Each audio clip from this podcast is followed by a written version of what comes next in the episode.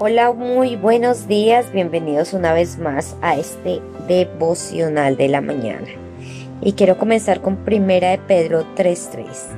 La palabra del Señor dice, que la belleza de ustedes no sea la externa, que consiste en adornos tales como peinados ostentosos, joyas de oros y vestidos lujosos. Amén. Bueno, de acuerdo a este versículo de Primera de Pedro, em, donde nos está hablando Pablo, el apóstol Pablo, eh, quise titularlo El atuendo equilibrado. Y hoy quiero eh, comentarles que si la mayoría de mujeres llevaran un peinado como Marge Simpson a una conferencia, probablemente su cabello estorbaría la visibilidad a la audiencia. Pero Pablo no se refiere a eso, no se refiere a tener así el cabello.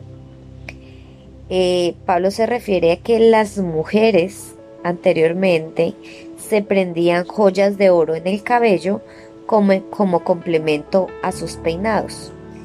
Y en el versículo que les acabo de decir, donde dice que la belleza de usted no sea la externa, que consiste en adornos tales como peinados ostentosos, la ostentación es hacer alarde a las posesiones.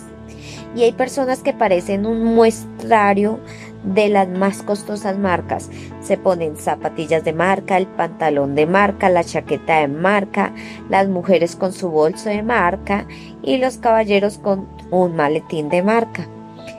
Y tristemente tienen una autoestima tan pobre que sienten la necesidad de compensar o agregarse valor usando objetos materiales, objetos o materiales muy costosos.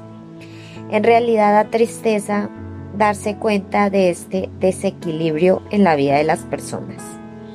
Y seguramente eh, es lo que Pablo sentía cuando les enseñaba que lo de que es de gran valor delante de Dios son las cualidades interiores, que esas cualidades interiores no se deterioran con el tiempo.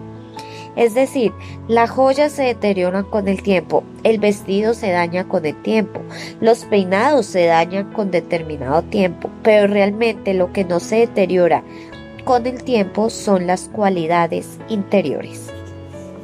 Así que para terminar este devocional, quiero decir que, que, tu valor no está determinado por lo que usas, por lo que te pones.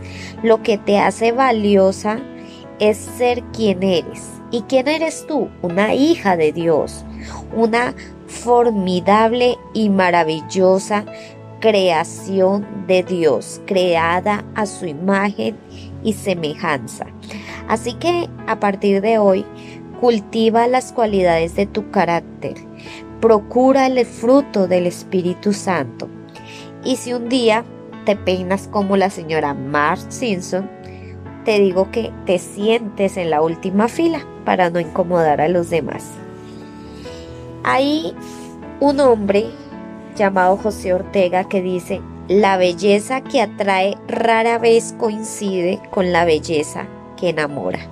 Así que ponte un atuendo equilibrado, ese atuendo que determine que eres una hija de Dios, que determine tus cualidades de tu carácter y que determine la verdadera persona que eres. Bueno, con esto termino. No olvides compartir este audio y con el favor de Dios nos vemos mañana. Chao, chao, bendiciones.